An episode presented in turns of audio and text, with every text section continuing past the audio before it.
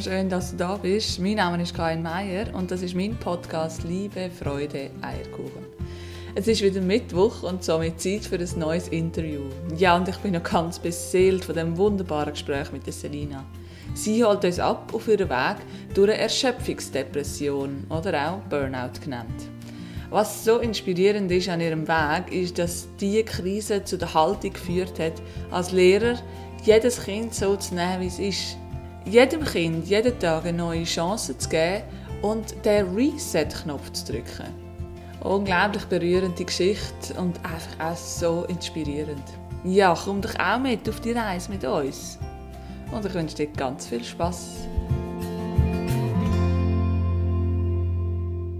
Ja, herzlich willkommen, liebe Selina. So schön, dass du da bist. Ich freue mich riesig auf das Gespräch und bin gespannt, wo es anführt.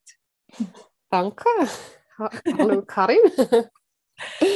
ja, ich würde mega gerne damit einfach mal starten, dass du dich selber vorstellst. Wer ist Selina? Mhm. Ähm, ja, ich bin 39 und Mutter von zwei Mädchen im Schulalter, also 13 und bald 11. Bin seit 13 Jahren verheiratet mit dem Beat, mit meinem tollen Mann. Ich habe ihn schon im 2002 kennengelernt, also schon bald 19 Jahre, oder? Ist das, ja? ähm, also das ist so der eine Teil von mir und der andere Teil ist, ich bin eine Oberstufenlehrerin mit einem 50% Pensum und das ist eigentlich so mein zweites ja, wie soll ich dem sagen? Ja, einfach ein wichtiger Teil von dem, was meine Persönlichkeit ausmacht, der Beruf, den ich mhm. so liebe. Mhm. Ja. Also vollumfänglich umgeben von Kind. Jawohl. 24 Stunden. Genau, ja, genau, kann man sagen. Ah, spannend. Mhm. Mhm. Okay. Und wie ist denn so zu dem gekommen, dass du Lehrer geworden bist? Ist das so dein Traumberuf gewesen? Hast du mhm. das schon immer wollen oder wie ist dein Weg? Ja, das war mein Traumberuf. Ich glaube, da hat mich ähm, mein Großvater mütterlicherseits wie ähm, auch hergeführt. Ich durfte als kleines Mädchen mit ihm in sein Schulzimmer. Er war Primarlehrer, 5. 6. Klasse.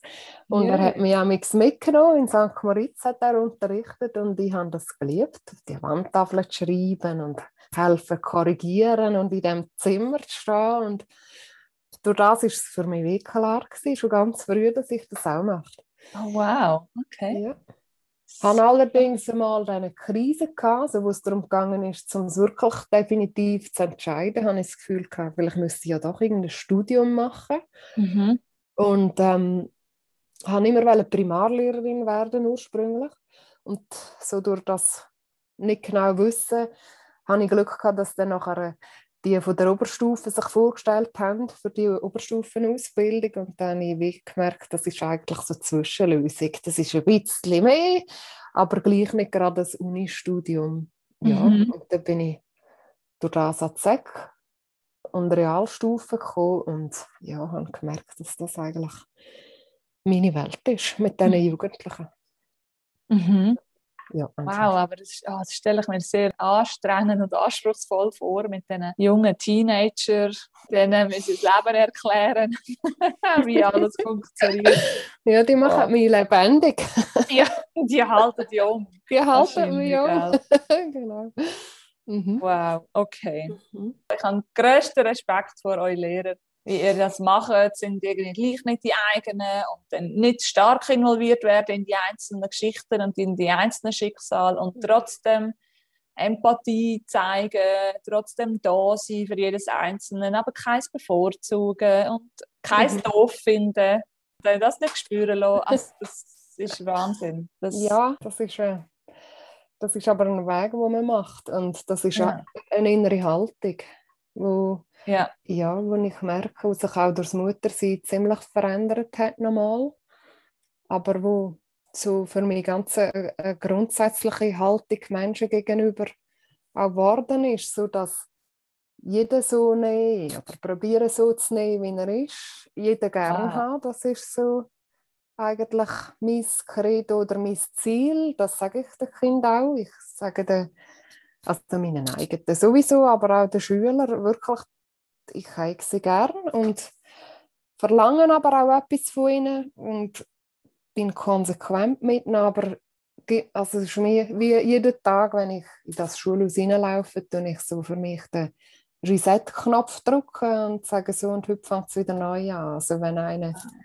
mich gestern genervt hat, dann äh, heißt das nicht, dass das heute weitergeht. Und ja, so, so gibt es irgendwie einfach so eine lässige Atmosphäre und so viel konstruktive Konflikte gibt es auch, aber so eine positive Entwicklung von den Jugendlichen, aber auch von mir selber. Mhm. Ich wachse selber immer wieder an dem und finde das faszinierend. Wow, also das ist dann ja. Eindruck, dass das anbringst, jeden Tag neu zu starten. Und ich meine, in der Klasse hast du deine 18 bis 25 Schüler und hast ja mit jedem hast eine Beziehung, mit jedem hast du eine Geschichte und dass du das anbringst, jeden Tag neu zu starten, wow, da ziehe ich den Hut. Das ist ja, ja. Wahnsinn.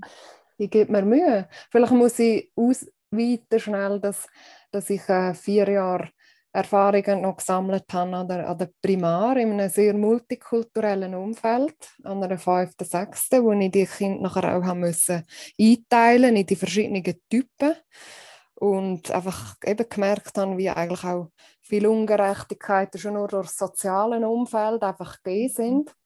Und wie gemerkt habe, das braucht in erster Linie einfach mal Liebe. Also ganz einfach gesagt, wow. ja, Menschenliebe. Und mhm. Es, es, eine Art des Vertrauen ins Gute. Und mit dem habe ich wirklich, ja, das ist also viele Erfahrungen gemacht, die mir selber einfach das Gute zurückgeben. ich glaube, wow. darum mache ich den Beruf einfach so gerne. Oh, das berührt mich so, wenn, wenn ein Lehrer so eine Haltung in die Welt bringt. Das ist ja Wahnsinn. Was für eine Chance für die Kinder. Also so wunderschön. Ja. Ich glaube, es hat sich wie ein bisschen herauskristallisieren Das ist eigentlich auch immer meine Motivation, gewesen, um diesen Beruf zu lernen. Ich wollte immer die Welt verbessern. Mm. Irgendwie. Und habe das aber wie nicht, also ich meine, das ist ja viel zu grosse Aufgabe, wenn man sich das will auf die Schulter laden und das hat mich auch schon öfters mal überrollt und so macht ohnmächtig, aber es ist wie mein mhm. Versuch. Um irgendwie in einem kleinen Umfeld etwas Positives zu bewirken. Mhm. Mit dem ganz klaren Wissen aber auch von meinen unglaublichen Privilegien, die ich da selber mitbringe, mit meinem mhm. ganzen Hintergrund. Mhm. Und auch mit deinem Charakter wahrscheinlich. Das muss einem ja auch ein bisschen geben sein. Ich weiß nicht, ob ich das könnte. Ja, aber vielleicht, zum, zum so wie auf die Krise zurückzureden kommen, vielleicht muss man halt selber schon auch unten durchgehen, um wieder zu merken, was eigentlich auch das Wesentliche ist und um was es am Schluss eigentlich geht. Zum wie, Leben. Ja, oder mit den Mitmenschen, was eigentlich zählt. Und dann bleibt nicht viel mehr als eigentlich das, was am allerwichtigsten ist. Sprichst du jetzt die Krise an von deiner Depression? Ja. Magst du uns hier abholen, wie das zu dem gekommen ist? Mhm.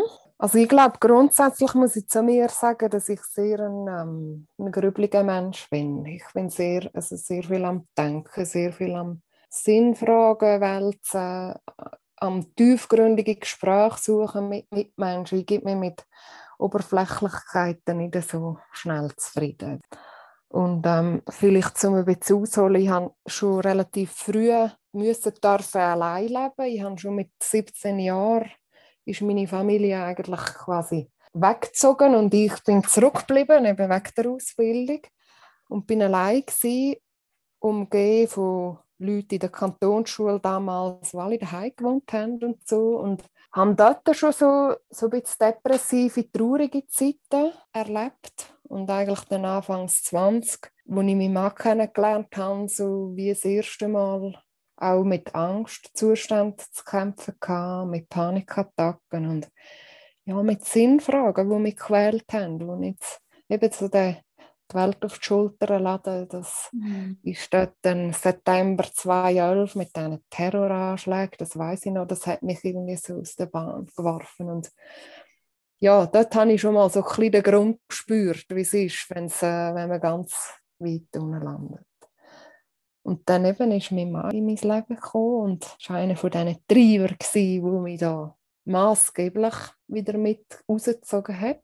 Mhm. Er ist äh, mein Pfeiler und er ist eigentlich der, der immer also dann schon, vor 20 Jahren, einfach an mich geglaubt hat und gesagt mhm. hat, du, du wirst wieder gesund, für dich scheint die Sonne wieder, du bist gesund, du schaffst es. Wow. Ja, so habe ich das schon ein paar Jahre ein bisschen unten durchkriechen und mhm. eben so sehr ängstlich bin ich auch so, glaube von, ja, vom Charakter her und vorsichtig. Ich bin nicht leichtsinnig, ich mache nicht Zeug schnell. Ich tue viel überlegen, was alles mhm. könnte sein und wie, wo, was. Dann habe ich meine Kinder gekriegt. Dann sind meine Kinder auf die Welt gekommen. Und also das würde ich wahrscheinlich immer sagen, das sind meine schönsten Jahre gewesen. Also die Geburt von meiner grossen Tochter, das ist dann so etwas Göttliches gewesen. Also so etwas äh, wie ein Engel, der zu mir ja. kommt quasi. Ähm, die Verantwortung natürlich dürfen tragen, dass das mir anvertraut wird. Das ist, äh, ja, das ist so ganz eine grossartige Erfahrung Mhm. Und meine Nummer eins Leidenschaft zum Muttersein ist eigentlich ja dort entflammt und hat mhm. mir einen riesen Sinn gegeben im Leben. Mhm. Gibt mir auch heute den grössten Sinn, muss ich sagen, meine Familie. Und äh, ja, hat auch so ein bisschen wie äh, Prioritäten sind wie klar gesetzt gewesen, über ganz viele Jahre.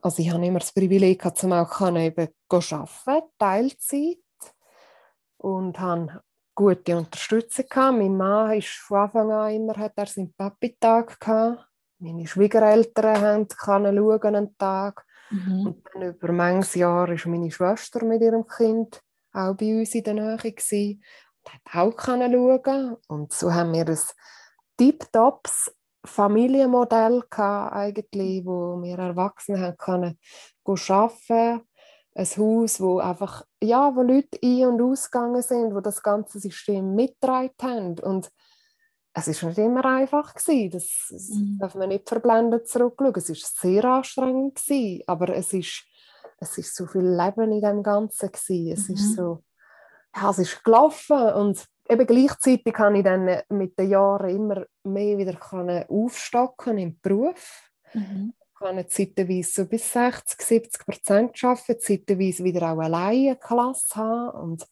ja, und habe gute Jahre verbracht, sehr, mhm. sehr gute Jahre. Aber wahrscheinlich rückblickend, belastungstechnisch immer eher am oberen Limit. Mhm. Also immer auf Achse, immer etwas los. Zeit für mich, das hat es nicht gegeben. Jahrelang hat es das nicht gegeben. Und auch meine Bedürfnisse sind für mich mein Gefühl deckt durch das Muttersein, durch das mhm.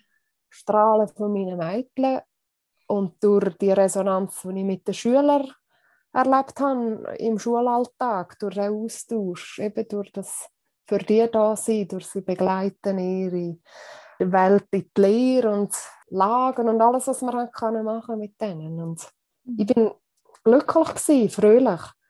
Ja, bis dann, äh, was ist das her? Sicher wahrscheinlich etwa so vielleicht fünf Jahre. Die Belastungsart immer mehr zugenommen hat und ich angefangen habe, auch zu Sachen Ja sagen, wo ich eigentlich, wenn ich jetzt im Nachhinein ehrlich bin, schon gemerkt habe, das ist vielleicht ein bisschen zu viel eben angefangen mit 50 Prozent, dann auf 65. Dann hatte ich eine Arbeitskollegin, die in dieser Zeit vier Kinder auf die Welt gebracht hat, wo ich immer eine Vertretung dann auch noch gemacht habe eben, und ja. eine Leitverantwortung. Und deren ist es zeitweise nicht gut gegangen, habe ich sie quasi als Freundin auch ein bisschen unterstützt und so. Und ja, immer noch mehr, noch mehr, obwohl ich eigentlich auch daheim, wenn ich dann daheim bin, durch das Modell auch mit der Schwester nie Ruhe, Ruhe hatte. Also wir mhm. haben ähm, quasi, die, sie hat ein Kind und dann sind die drei Kinder sind einfach die ganze Woche miteinander zusammen gewesen. Mhm. Äh, das ist anstrengend gewesen, dann auch daheim, oder? Das, mhm. das ist laut gewesen, das ist gelaufen, die haben gekifelt und ja, das hat mich dann zunehmend angefangen, so ein bisschen zu erdrücken. Mhm. und wirklich über ein paar Jahre auch unzufrieden machen. Mm. Innerlich. Mhm. Auch kritisch mit mir selber. Mache ich es gut? Ja, eben im Job habe ich nicht zweifelt. Im Job habe ich irgendwie meine Bestätigung gefunden. Aber daheim immer mehr so, auch vielleicht schlechtes Gewissen, ich mache es nicht gut, ich mm. sage vielleicht doch zu wenig daheim und einfach so hat das so ein mhm. bisschen angefangen. Und dann ist es so ein bisschen reingegangen, dass ich vor allem um die kleine Tochter, keine Ahnung warum, aber mir so Sorgen gemacht habe. Also, wo sie im Kindergarten war, weiss ich noch, hat, also, die hat nicht so tun, wie sie hätte sollen. Die hat sehr strenge Kindergartenlehrerin gehabt und also am Kind ist es nicht gut gegangen und dann bin ich einmal in ein Lager und nachher als ich dann wieder zurückgekommen bin, hat die Lehrerin zu mir gesagt, die vermisst einfach ihre Mutter. dann mhm. geht es nicht gut, weil sie weg sind quasi. Und dann ist so wie schlechte Gewissen und Zweifel ja. und so haben in mir knackt und knackt und knackt. Mhm. Und dann habe ich angefangen, Ängste zu entwickeln. Ich hatte Angst, gehabt, dass die nicht allein in den Kindergarten laufen kann. Ich hatte Angst, gehabt, dass sie verletzt sich irgendwie einfach ja, äh, habe ich mich ein bisschen so wie dann angefangen reinsteigern, mhm. so in eine Angst um das Kind. Und gleichzeitig muss ich sagen, auch dann schon haben körperliche Symptome angefangen. Also habe ich äh, nicht gerade Angstzustände und Panikattacken, wie es dann nachher der Fall war, wo ich richtig im Loch war, aber so ähm, Herzrasen hatte. Und okay. Ja, bin dann eigentlich schon ein Jahr bevor ich sozusagen aufgehend bin ich schon mein Herz abklären und ein EKG machen und das war aber alles gut gewesen. und, und auch wieder ein, haben ein neues Schuljahr angefangen, haben gemerkt, wow, es ist eigentlich zu viel, jetzt nimmt es mit dem, jetzt liegt es mit dem, jetzt nimmt es mit dem. Aber dann ist es irgendwie gleich gepackt, dann nochmal ein Jahr. Wow. Okay. Aber so negativ belastet. Mm. Negativ belastet. So die Spirale hat angefangen zu drehen. Mm. Darab. Ja. Und dann äh, ist dann aufs Schuljahr 18 ist eigentlich so der große Kollaps gekommen. Da hat sich ganz viel verändert einerseits, also im Job habe ich da schon gewechselt, habe ich eine Primarklasse, eine hinter mir gehabt, schon, also zweijährige, zwei Jahre, fünfte, sechste und habe die Übertritt gemeistert gehabt, aber schon eigentlich dann schon gemerkt, jetzt habe ich daheim das Gleiche wie im Job und Primarschüler 5. 6. Klasse sind mega lässig, aber sind mega lebhaft, mega laut sind heterogen wie verrückt, haben Ansprüche, wo ich äh, das Gefühl habe, kann ich nicht erfüllen. Weil der eine ist schon sieben Schritte weiter als der, der andere, der noch fast in der zweiten Klasse hängen geblieben ist, zum Beispiel im Rechnen oder so. Also das war eine Herkulesaufgabe, wo ich immer mehr gemerkt habe, der wird eben auch nicht gerecht. Und dann hat das so im Job auch angefangen, ein bisschen sehr negativ eigentlich zu werden. Mhm. Ja, also ich muss vielleicht sagen, den Job habe ich gewechselt wegen dem Arbeitsweg, weil ich äh, dann wie gemerkt habe, ich möchte nicht mehr so weit weg sein von daheim. Ich möchte kann mit dem Velo arbeiten und in fünf bis zehn Minuten daheim sein. Mhm. Weil sich dann mit der Zeit auch abgezeichnet hat, dass äh, die Schwester wieder wird wegziehen von uns, dass ich muss, äh, wieder mehr Verantwortung übernehmen daheim. Wir sind die Schwiegereltern dann äh, weggeht als wichtige Stützen- und Hüterfunktion, weil die Schwiegermutter schwer erkrankt ist. Und so sind wie so die, die Stützen äh, sind mhm. weggeht und ich habe gedacht, wenn ich näher komme arbeiten, bringe ich das schon alles unter einen Hut. Das war mhm. so meine Idee. Gewesen.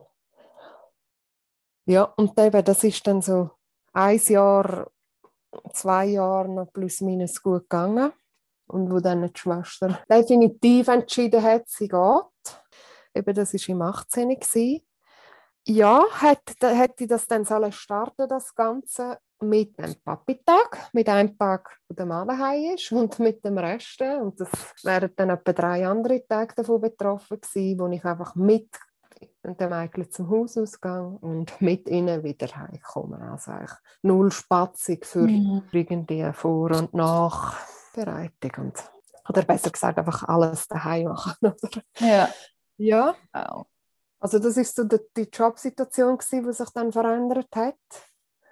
Und dann habe ich ja gesagt, die Spirale hat ja schon gedreht und die Angst ist, ist immer größer geworden und das nicht entspannen, das körperlich anspannen.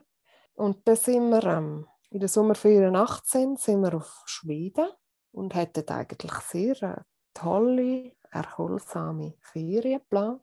Wir haben ein Auto gemietet, wir sind nach Stockholm geflogen und haben das Zelt dabei gehabt und sind so von Campingplatz zu Campingplatz. Es war äh, der super schöne heiße Sommer gewesen. Es mhm. ist perfekt schön gewesen. und äh, ich habe es nicht geschafft, zwei Wochen lang zu mir erholen oder entspannen. Ich, äh, Im Gegenteil, mhm. da hat die Angst noch mehr zugenommen. Habe immer die Mädchen im Blick gehabt, habe ich immer das Gefühl gehabt, die werden mir irgendwie gestohlen oder dann passiert etwas. Mhm. Das Fliegen war ein Stress. Gewesen. Dann haben wir das Autofahren hat mich gestresst. Dann ist uns auch noch einer hinten rein, aber überhaupt eigentlich nicht schlimm, aber so ein Mini-Unfall, der mich dann wie bestätigt hat, mhm. das ist böse, es geht nicht. Und bin eigentlich hier kaputt zurückgekommen. Jesus Gott. Von der Ferien.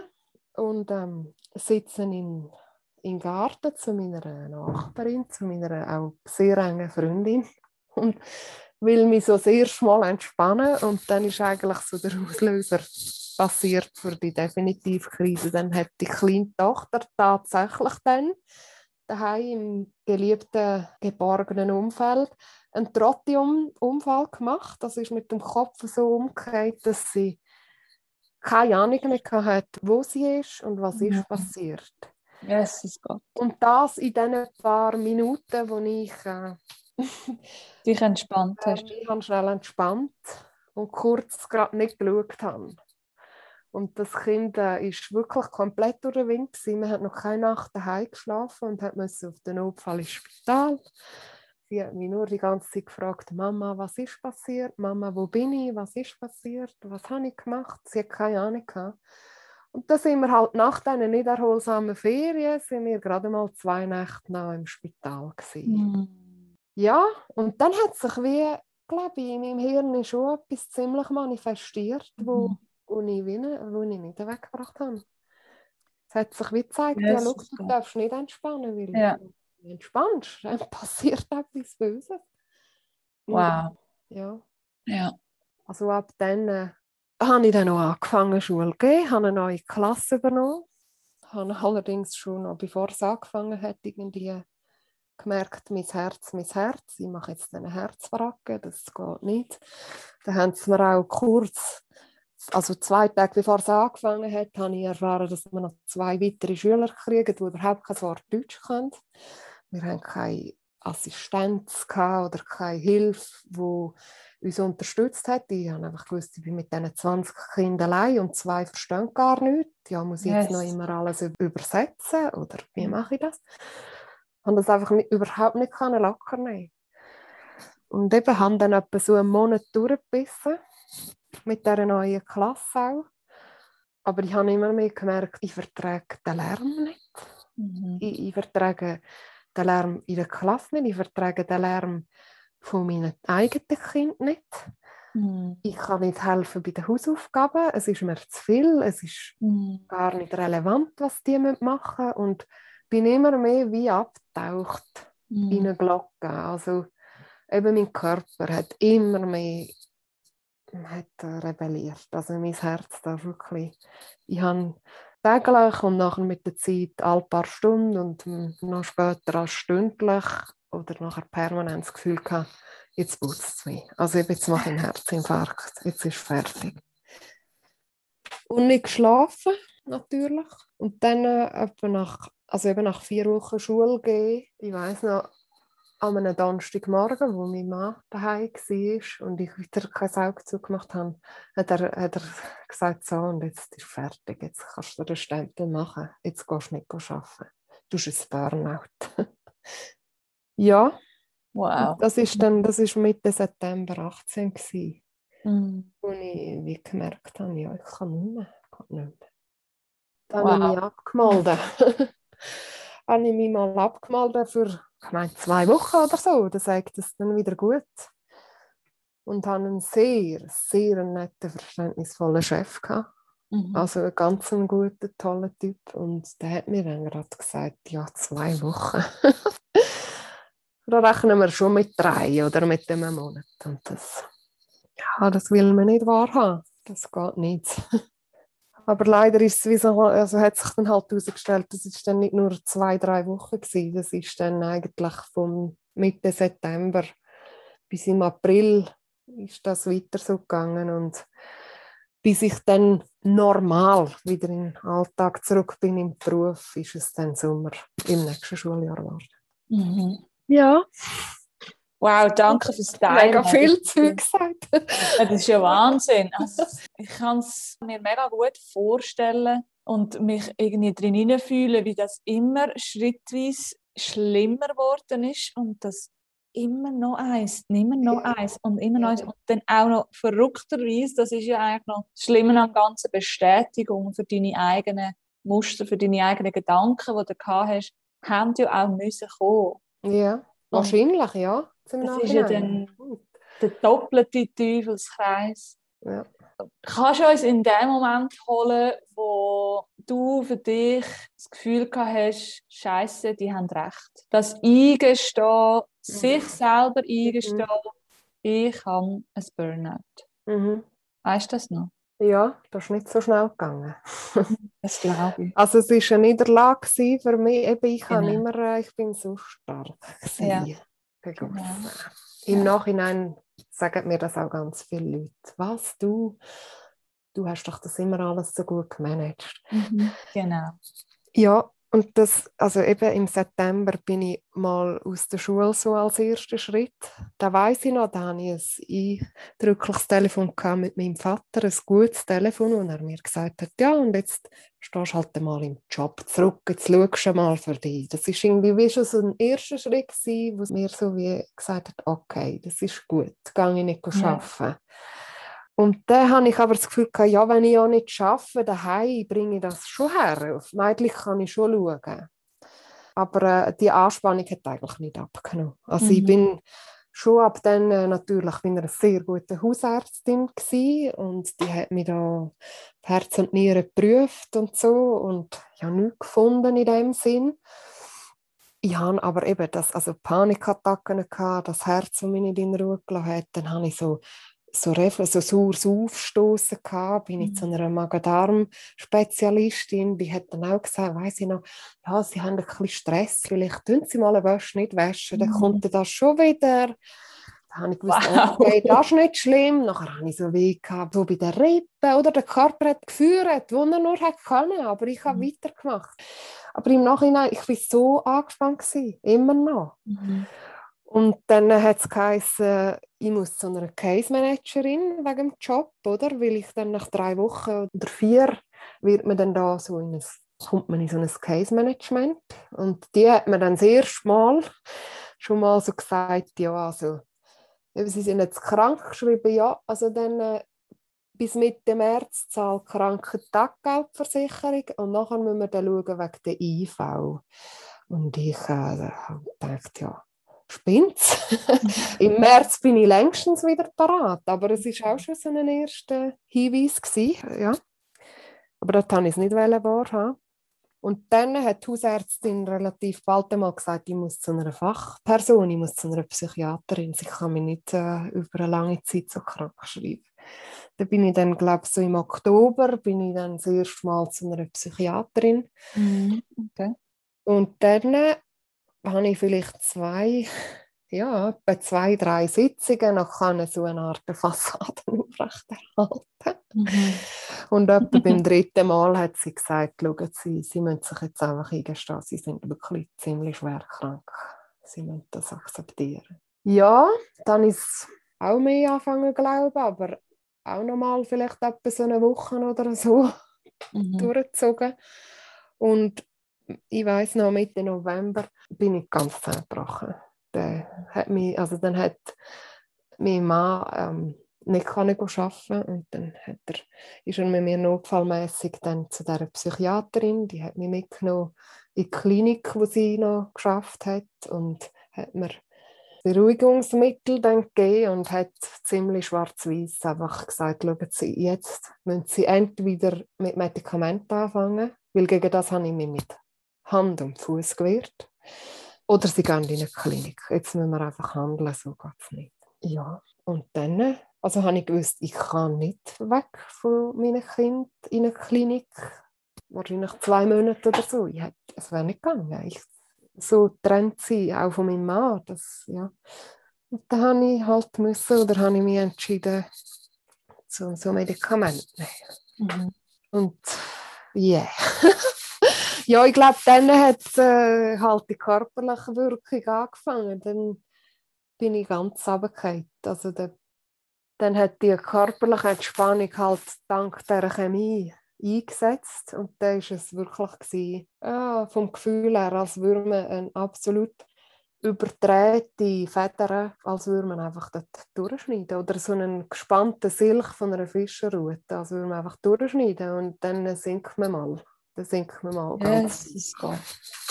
und weiß nicht ganz genau, wo hört es auf. Wow. Ja. ja. Das Gute war dort noch, dass eine andere Kollegin kurz vorher auch musste so Medikamente nehmen und mir gesagt hat, hey, musst einfach damit rechnen, die ersten drei Wochen wird es noch viel schlimmer. Und das ist wie, und nachher wird es dann langsam besser. Mhm. Und das ist, das ist noch gut gewesen, dass ich gewusst habe, mhm. okay, ja.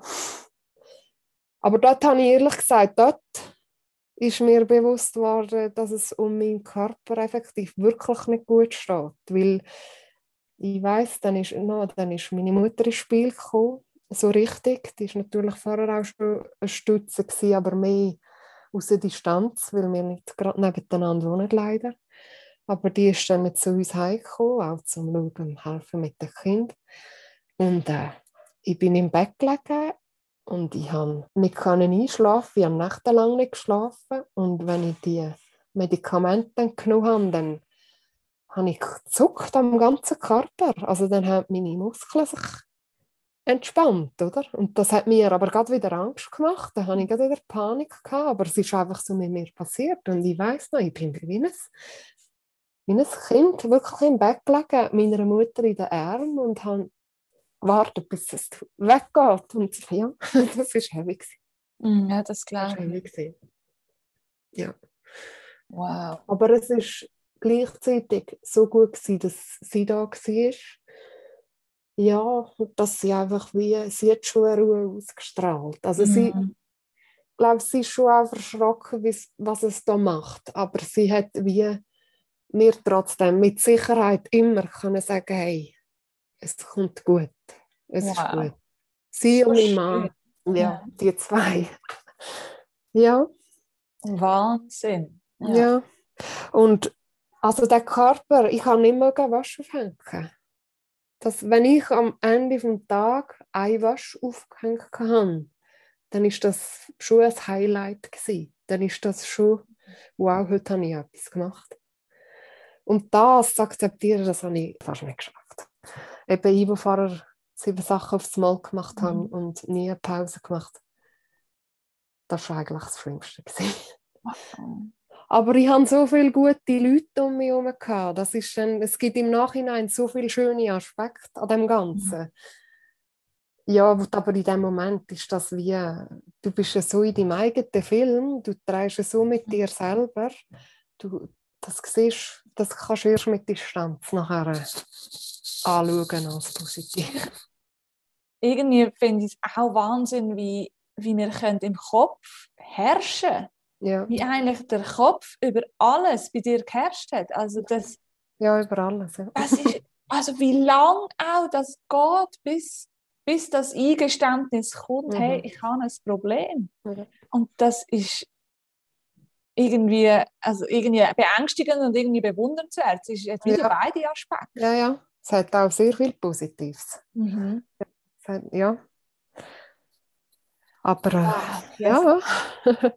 Also das heisst, dann hast, dann hast du die, die Medikamente bekommen und hast nochmal drei Wochen noch tiefer müssen, mhm. eben dann die Momente, wo viel schlafen und liegen und wie mhm. eben eine, eine Feder, die ja, 30 Jahre gespannt war, ja. loslässt. Das ist ja. unglaublich. Und was natürlich auch dann körperlich dazu ist, ist, sind unglaubliche Kopfschmerzen. So etwas hatte ich nie. Mhm. Gehabt. Aber im Nachhinein auch logisch. Mein Rücken war steif wie ein Brett. Die Muskeln die sind verspannt über Jahre, Jahrzehnte. Mhm. Und plötzlich löst sich das. Ich habe meinen Kopf nicht mehr heben quasi. Einmal bin ich mit meinem Mann spazieren und habe mich gefühlt wie so ein Teig. Ich habe mich gefühlt, mhm. als würde ich irgendwie verflattern auf dem Waldboden. Und er hat mich stürzen ja zeitweise eben eine Runde um den Block, 200 Meter. Das mhm. ist das, was ich am Tag gemacht habe. Und sonst bin ich heulend auf dem Sofa gelegen. Mhm. Ja. Ja. Wie ist denn weitergegangen? Ist denn wirklich die Erleichterung und das, ist das auch dann besser geworden nach diesen drei, nochmal diesen drei harten Wochen? Ähm, ja, also ich muss wirklich sagen, ich ich habe äh, wie so eine Abneigung gegen Medikamente entwickelt über Jahre, muss ich sagen. So sehr kritisch eingestellt und eben, dass ich jetzt muss die Medikamente nehmen, das war für mich eine wahnsinnige Niederlage oder auch immer ein Kampf. Und ich habe mega lange gebraucht, auch um mich mit dem anfreunden, um zu sagen, ja, das ist jetzt etwas, was mir hilft, das ist eine Krücke, das, ist, äh, das brauche ich jetzt, das brauche ich nicht das Leben lang und das ist okay, dass ich das jetzt nehme. Aber da habe ich ehrlich gesagt, wie, also so kurz wie möglich habe ich gesagt, mache ich das und sobald es geht, höre ich mit dem Zeichen wieder auf. Und das ist vielleicht auch so eine innere Einstellung, wo es mir noch schwerer gemacht hat, dass es geholfen hat. Ich weiß nicht, ja. Ähm, nachher ist es so weitergegangen, dass eben so nach drei Wochen hat sich dann da schon eine leichte Verbesserung vielleicht angefangen zu zeigen. Leicht. Aber dann ist eigentlich etwas wahnsinnig Schönes passiert, etwas Phänomenales, wo mir wieder Sinn gibt für die ganze Krise. Ich habe da für zwei Wochen mit meiner Mutter dann mitgegangen ins zu meiner Großmutter und meine jüngste Schwester hat daheim übernommen.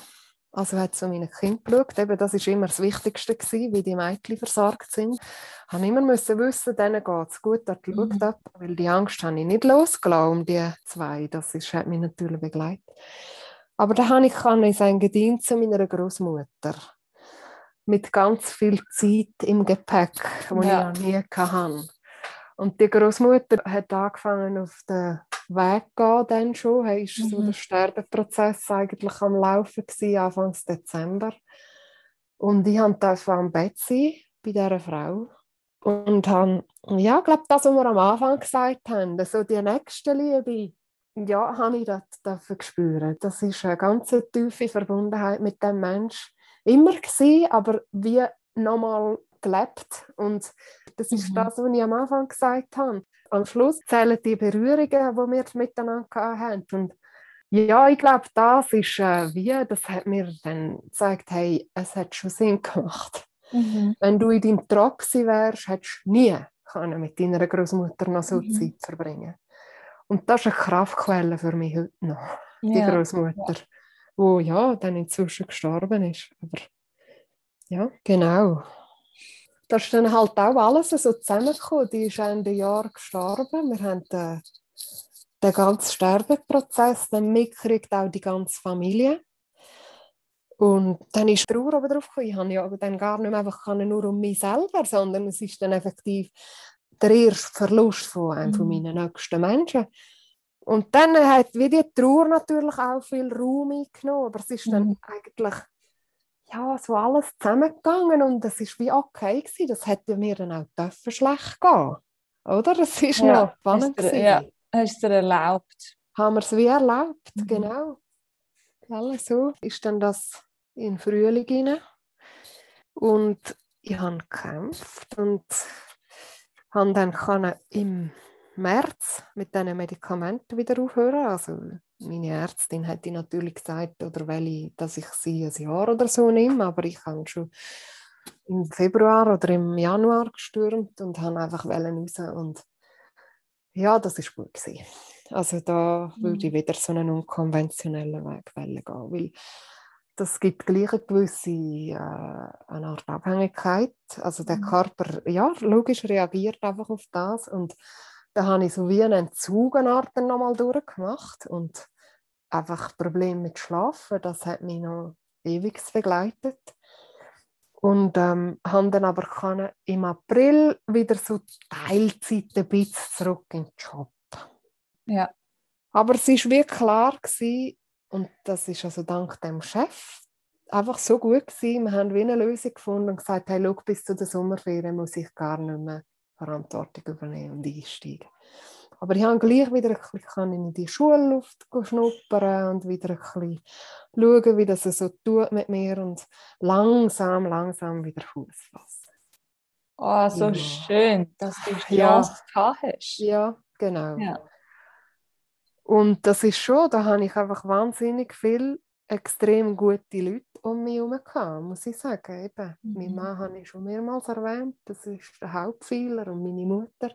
Und dann habe ich aber auch die Freundin, die mit mir eigentlich Klasse teilt hat. Das ist eben nicht nur einfach eine Stellenpartnerin, das ist eine Herzfreundin für mich. Das ist eine von meinen engsten Frauen, die hat allein die ganze Battle in der Schule geschmissen und hat immer noch Muße und sich Zeit genommen, um mir anzurufen und zu fragen, wie es mir geht. Und mir einfach wow. zuhören. Mhm. Hunderttausendmal das Gleiche.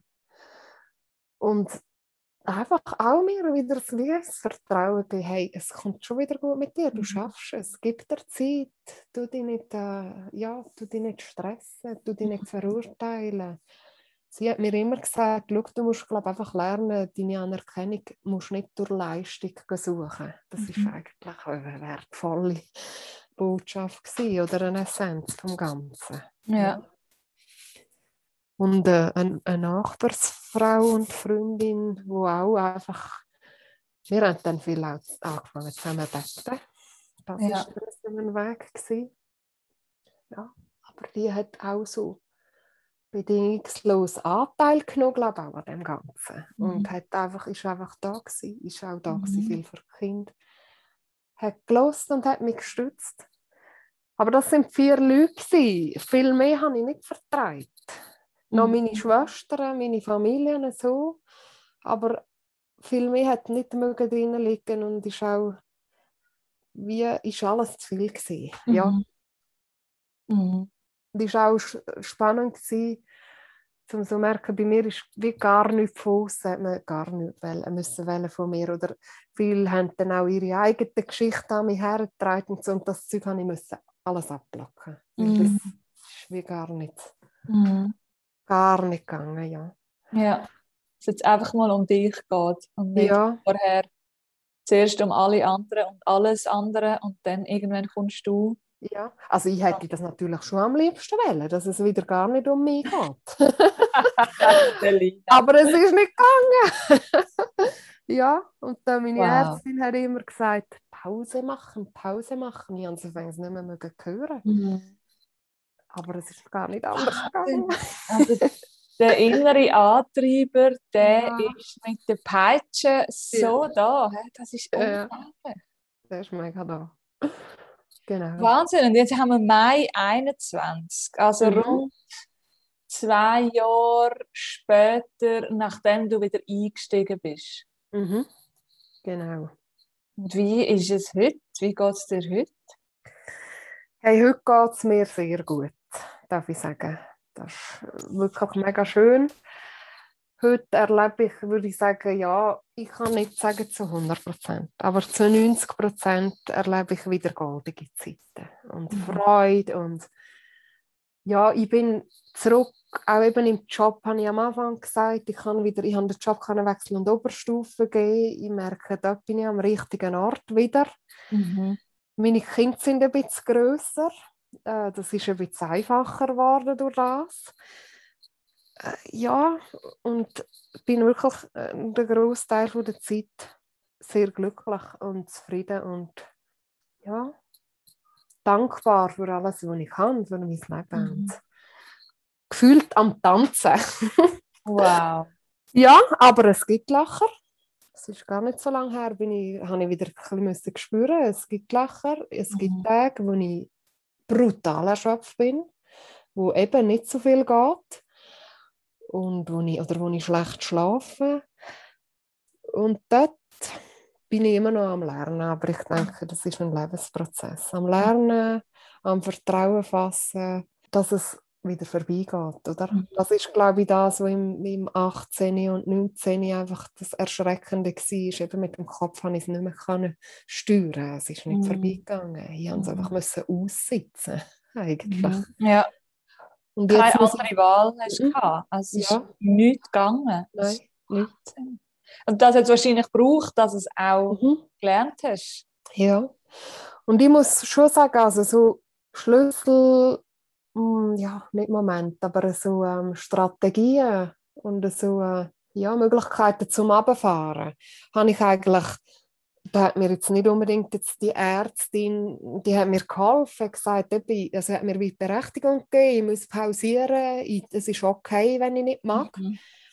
Aber ich habe dann den MBSR-Kurs machen Mindful Based Stress Reduction, so ein Achtsamkeitskurs. Ich bin dann ein bisschen auf die ah. Schiene gekommen. Ah, spannend. Ja, das ja. ist eigentlich das, was mich äh, weitergebracht hat und ja. mich auch jetzt weiterbringt. Also Meditation, äh, achtsame Körperübung, Bodyscan, so du mhm. den Körper scannen und ja. schauen, wie es tut.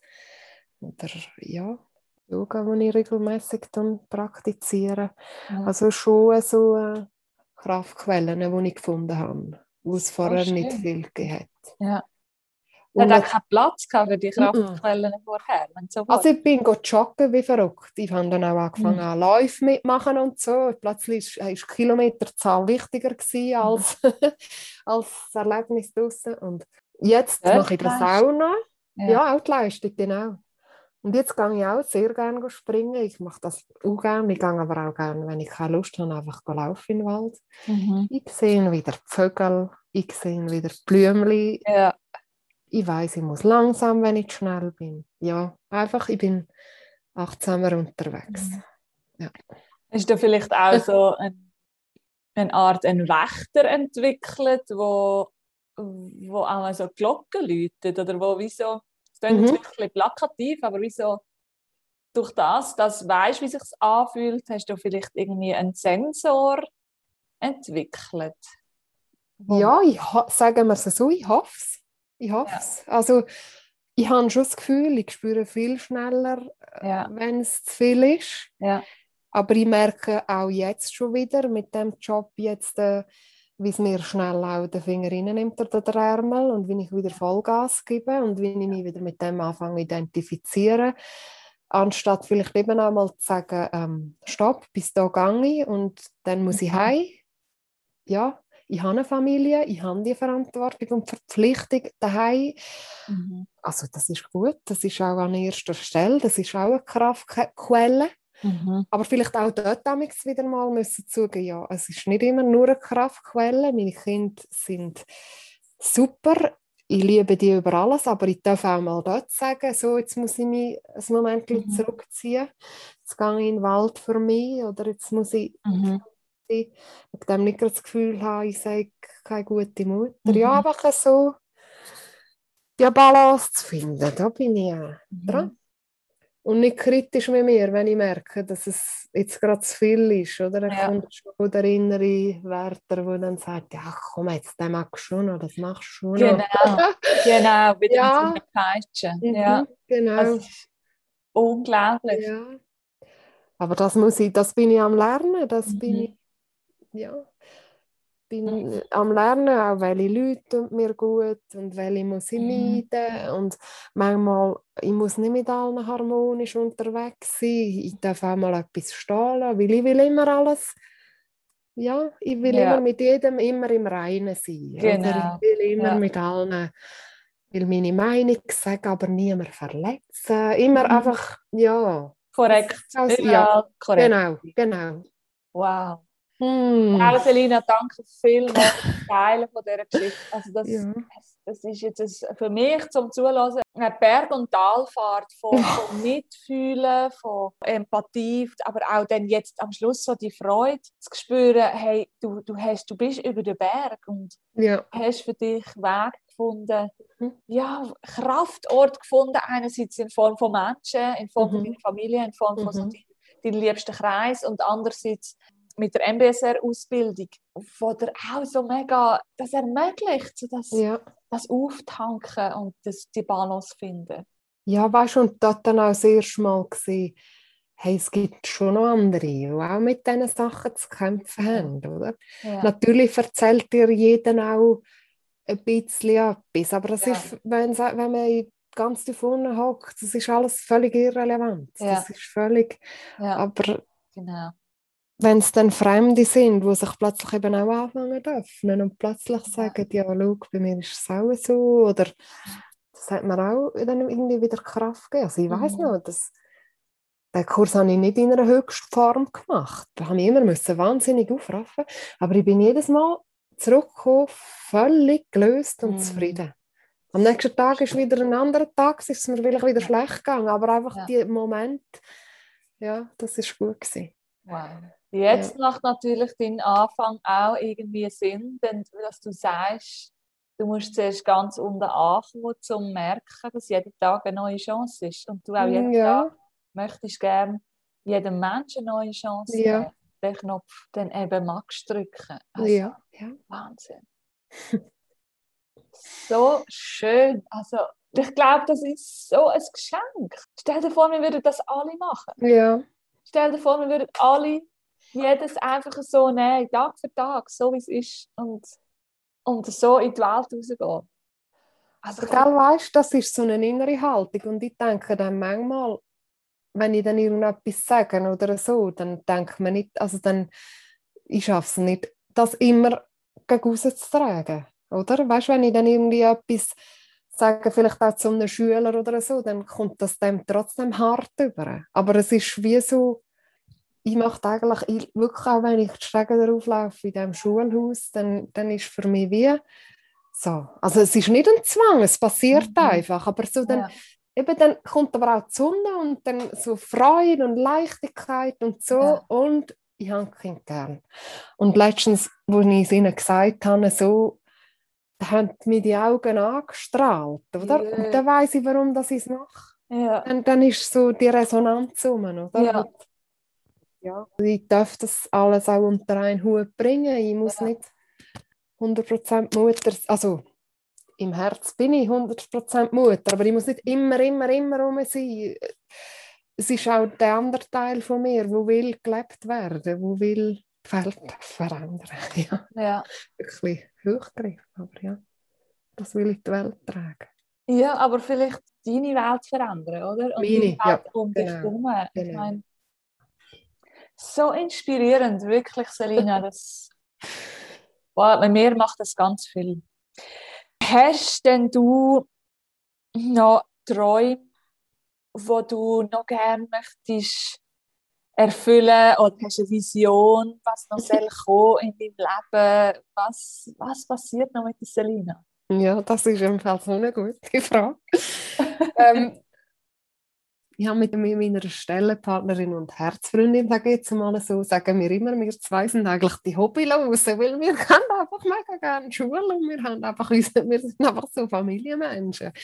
Und ähm, darum habe ich nicht so wie eine Vision, ich will mal noch Yogalehrerin werden oder ich will mal noch eine riesige Reise machen oder ich glaube, meine Ziele sind irgendwie viel viel tiefer gesteckt und ich bin offen für, für alles, was mir noch im Leben begegnet. An Ausbildungen, da, da habe ich das Gefühl, da ist wie noch nicht, ähm, da bin ich nicht am Ende eben da. Wer weiß, vielleicht mache ich mal die Yogalehrerin noch, aber vielleicht mache ich auch noch die Schulsozialarbeiterin oder vielleicht vertiefe ich mich in einem Fach oder mache noch Theaterpädagogik oder so. Da habe ich schon Interessensgebiet, aber jetzt nichts, wo ich einfach weiß, in die Richtung muss es mitziehen, dass mhm. mein Leben erfüllt ist. Ja, oder meine Vision ist wirklich nicht zu viele Visionen zu haben und im Hier und Jetzt zu leben und einfach so viel Zeit, wie es geht, mit wertvollen Leuten zu verbringen, mit tiefgründigen Gesprächen, ähm, wirklich in erster Linie mit meiner Familie, mit meinen Kindern, die irgendwann ausziehen, irgendwann gehen, ja, mit meinem Mann, aber auch im Job Begegnungen mit Leuten zu haben, die eben mehr sind als einfach Hi und Tschüss. Mhm. Ja, ja so, so die ja, einfach mit dem Herz kann leben eigentlich. Ja dem Herz bei der Sache sein. Und dann, glaube ich, spielt es gar nicht mal so eine Rolle, wo das, das jetzt genau ist. das ist so meine Vision. Schon wieder inspirierend. Ja. Das, ist, das hört nicht auf. Das ist Und ich glaube, das ist das, was wir alle dürfen, dürfen lernen, im Hier und Jetzt zu leben und das jetzt wirklich auch Wort zu nehmen und nicht schon an morgen oder an gestern umstudieren, sondern Jetzt ist jetzt. Ja, und ich genau. glaube einfach nicht, ähm, also mich selber einfach nicht mehr vergessen. Nie mehr. Mhm. Das ist, wow. glaube schon so Schön. Botschaft, ja. die ich finde, ja, Geduld haben mit mir. Ja, und das werde ich vielleicht auch den Leuten, die jetzt irgendwie noch an einem anderen Punkt stehen, mitgeben. Also, es braucht Zeit.